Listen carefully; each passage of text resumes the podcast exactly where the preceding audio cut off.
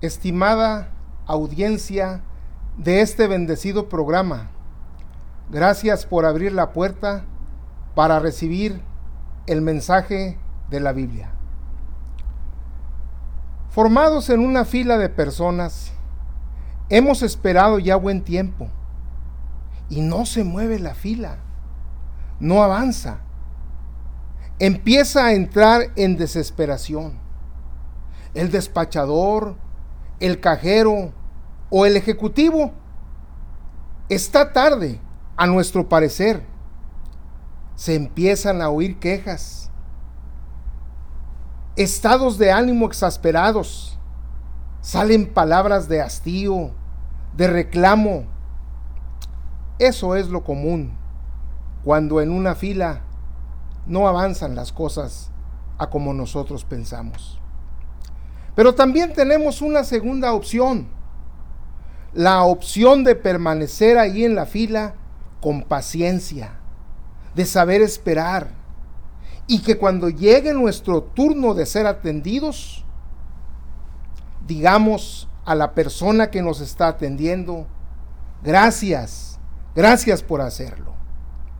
Esto último es poco común, es una rareza que se haga.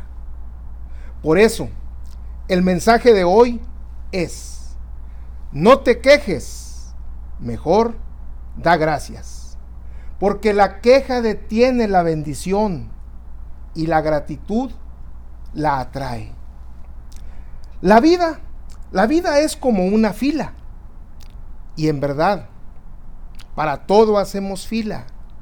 Fila en el banco, fila para abordar algún vehículo, fila para entrar a algún lugar, fila para pagar. Hasta en los automóviles hacemos fila, esperando la luz del semáforo. Y ahí, en la fila de la vida, vemos ejemplos que hay que imitar o vemos malos ejemplos que hay que evitar. La queja, la queja se puede convertir en una de las costumbres más dañinas y como muchos otros pecados, tiene su origen en el yo, cuando el egoísmo está sentado en el trono de nuestra personalidad. Decimos, no, yo no merezco esto que me está pasando. Yo no merezco que me traten así. ¿Por qué Dios me manda estas cosas a mí? La fuente de la queja es la insatisfacción, la inconformidad abrazada con el disgusto. La inconformidad tiene su base en la comparación que hacemos, que nos comparamos con otros, o que comparamos las circunstancias de otros con las circunstancias de nosotros. El segundo libro de Reyes, en el capítulo 5, encontramos la historia de un general sirio llamado Naamán. Era un hombre extremadamente valeroso, pero estaba leproso. Él fue un día a la casa del profeta Eliseo, varón de Dios, buscando sanidad. Y el profeta Eliseo le manda decir con un sirviente, Naamán, ve al río Jordán y lávate siete veces con sus aguas. La Biblia dice, aquí en el capítulo 5 de Segundo de Reyes, a partir del versículo 12, dice lo que sucedió. Naamán se fue enojado, dice el 11. Y él dijo, los ríos Habana y Farfar, ríos de Damasco, ¿no son mejores que todas las aguas de Israel? Si me lavare en ellos, ¿no seré también limpio? Y se volvió y se fue enojado. Mas sus criados se le acercaron y le hablaron diciendo, Padre mío, si el profeta te mandare alguna gran cosa, ¿no la harías? ¿Cuánto más si te dice, lávate y serás limpio? Él entonces descendió y se zambulló siete veces en el Jordán, conforme a la palabra del varón de Dios, y su carne se volvió como carne de niño y quedó limpio.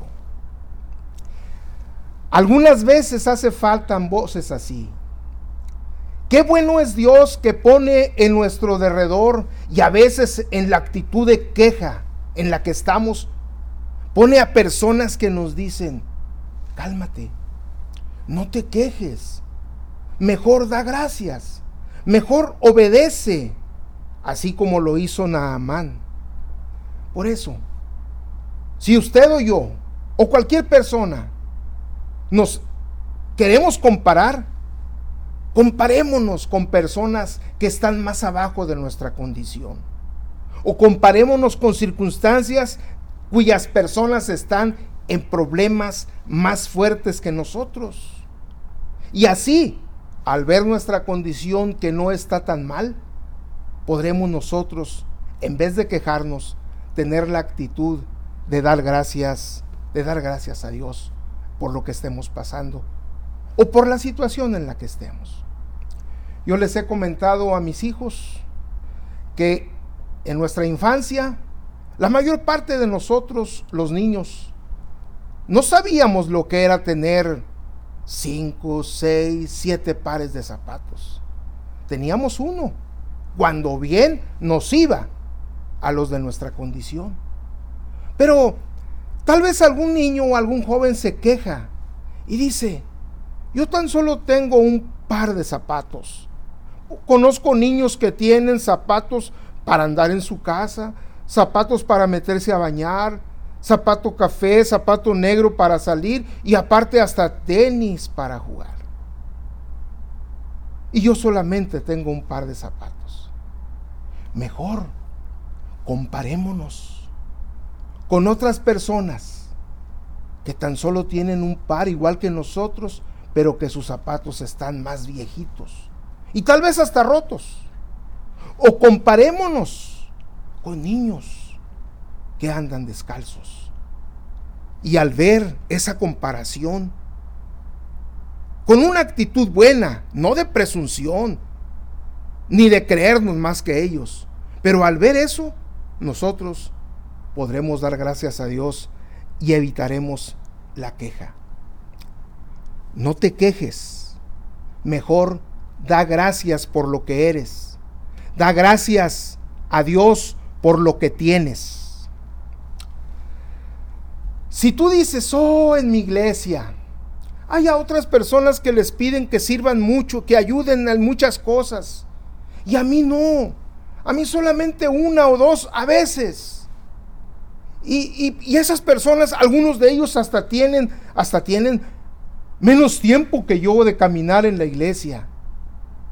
No te compares. Mejor da gracias a Dios por lo que estás haciendo y porque te piden que lo hagas. Da gracias a Dios por la situación en la que te encuentres. Si tú crees que tu trabajo es un trabajo eh, no tan bueno como el del otro, o que es un trabajo mal pagado. Da gracias a Dios por eso. No te quejes. Espera. Vendrá un tiempo en el que el Señor verá tu intención, verá tu necesidad, verá tu corazón y Él te acomodará en un buen trabajo. Si tú te quejas de tu casa, porque tu casa es pequeña, porque tu casa tiene muchas carencias, porque tu casa a tu parecer es fea, no te quejes. Mejor da gracias por lo que tienes, porque hay otros que ni siquiera tienen eso. Por eso, si te has de comparar, compárate con las personas que están más abajo de ti en tu condición.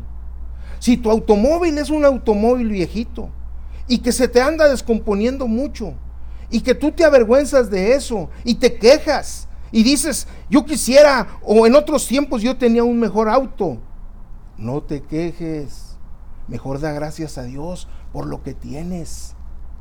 Porque hay otros que ni siquiera automóvil tienen y también bendicen a Dios y también le dan gracias a Dios. El quejumbroso es una persona difícil. El quejumbroso amarga el ambiente de los que están en derredor de él. El quejumbroso extraña las vivencias o los estados del pasado para despreciar el presente. En la historia del pueblo de Israel, en el desierto, después de haber salido de Egipto, el pueblo de Dios se quejaba ante Moisés porque añoraban la condición pasada que tenían en Egipto. Y aunque allá habían sido esclavos, ahora en el terreno de Dios, ahora en el mover de Dios, extrañaban aquello y se quejaban. Oh Moisés, ¿qué vamos a tomar? Mira estas aguas amargas. Ay, allá teníamos agua, no teníamos este problema que ahora tenemos aquí. Moisés, allá en Egipto comíamos carne hasta saciarnos. Y aquí nos has sacado para matarnos de hambre. Eso lo dice en Éxodo 16, 3. Moisés, vamos a morir en este desierto. Nuestros cuerpos, ¿dónde van a quedar? No va a haber una señal donde quedemos. ¿Qué acaso no había en Egipto mejores sepulcros para habernos quedado allá? ¿Cuántas quejas que hacían ante Moisés? Pero verdaderamente se estaban quejando ante Dios las quejas, las quejas y quejas detienen la bendición de Dios. Y solo los que no se quejaron llegaron y entraron a la promesa de Dios. Así será, estimada audiencia. La vida en este sentido no es un juego. Si nosotros somos de los que nos quejamos, Tal vez empezamos con una pequeña queja por algo, pero si le damos rienda suelta a nuestra lengua, si no controlamos, si no meditamos en que estamos haciendo algo mal, vamos a empezar a quejarnos por otra cosa, por otra cosa y por otra más, hasta que nosotros llenemos de quejas el corazón de nuestro Dios y no seamos agradables. Así como esa generación quejumbrosa se quedó postrada en el desierto y no entró a la tierra prometida, tal vez nosotros podemos ser otra generación así. Pero Dios no quiere eso. Dios quiere que sepamos esto. No nos quejemos. Es mejor dar gracias por lo que tenemos. No nos quejemos que esta generación nuestra dejemos las quejas y que empecemos a caminar en gratitud, agradeciendo por lo que tenemos, por lo poco, por lo mucho que tengamos, pero teniendo una actitud de agradecimiento. El quejumbroso aflige el espíritu de los que viven con él. En el estacionamiento de una tienda, un día me encontré a una pareja de personas mayores. Eran recién casados. Ella tendría arriba de 45 y el hombre tendría arriba de 50 años. Yo amablemente, atentamente los invité a nuestra iglesia el día que quisieran llegar. Ellos tenían, ella tenía poco aquí en la ciudad, se acababan de casar con él. Pasados unos días, él me llama por teléfono, al punto del lloro, y me dice, pastor, no sé qué hacer. Mi esposa llorando me dice que ella nunca había vivido una situación de pobreza como la que está viviendo conmigo. Pastor, yo necesito encontrar un trabajo. ¿Acaso usted me pudiera ayudar a conseguir uno? Este es un ejemplo de cómo las personas quejumbrosas afligimos a otros. Cuando nosotros no somos agradecidos, cuando nosotros somos ingratos, esa ingratitud ciega nuestros ojos. Esa ingratitud nos, nos tapa nuestra vista. Esa ingratitud no nos deja ver lo que ya tenemos, lo que ya tenemos en Dios. Por ejemplo, esa dama antes no tenía esposo. Ahora tiene una cobertura, su marido. Esa, esa, esa dama antes no tenía, vivía en otro país, ahora aquí estaba legalmente, porque su esposo la había pedido legalmente para residir aquí. Tenía muchas cosas, pero ella estaba viendo solamente alguna o algunas, en vez de ver todas las bendiciones que Dios le estaba dando. El quejumbroso está desilusionado con lo que ha recibido en el presente, porque esperaba recibir, esperaba recibir más. La Biblia dice en San Mateo 20, en San Mateo 20 nos relata la historia de un hombre que contrató a otras personas para trabajar en su viña. Y les dijo a los primeros, ¿quieren trabajar este día? Sí, les voy a pagar un denario por el día. Pero al ver que había mucho trabajo más, fue a buscar a otros trabajadores y vinieron. Después de algunas horas fue a buscar a otros y vinieron a trabajar. Después de otras horas fue a buscar a otros y también les, les, les habló para trabajar. Ya casi para acabar la jornada, fue y trajo otros y también los trajo a trabajar. Cuando termina el día, al momento de la paga, relata el libro de San Mateo capítulo 20 a partir del 11. Empezó a pagarles. Y empezó con los de atrás, con los últimos. Y les pagó un denario. Los que habían trabajado desde la mañana pensaron, ah, les está dando un denario a ellos, también a nosotros nos va a dar un denario, nos va a dar un denario y más todavía. Pero no fue así. También les dio su denario a los que habían trabajado todo el día en el sol. Les pagó lo mismo. Ellos empezaron a murmurar, dice en el 2011. Y al recibirlo, murmuraban contra el padre de familia diciendo, estos últimos han trabajado solamente una hora y los les ha pagado igual que a nosotros, que hemos soportado la carga y el calor del día. El hombre les dijo, amigo, no te hago agravio, tú conveniste conmigo en un denario, toma lo que es tuyo y vete, pero yo quiero dar a este último como a ti. ¿No me es lícito hacer lo que yo quiero con lo mío? ¿O tienes envidia porque yo soy bueno? Esa es una prueba, una prueba de que a veces nos quejamos porque no recibimos todo lo que nosotros pensábamos recibir. Estaba yo en una parada de autobuses, autobuses en la ciudad, ya era noche, yo venía de la escuela, de la escuela donde estudiaba, y estaba con otro, con otro señor ahí parado. Venía el autobús, ah, ese es y le hicimos la parada para que se detuviera, pero pasó de largo. Después de un rato, otra vez a otro, ahí viene, en este sí nos vamos. Le hicimos la parada y nos dejó saludándolo. Adiós. Y así también le hicimos con otro más.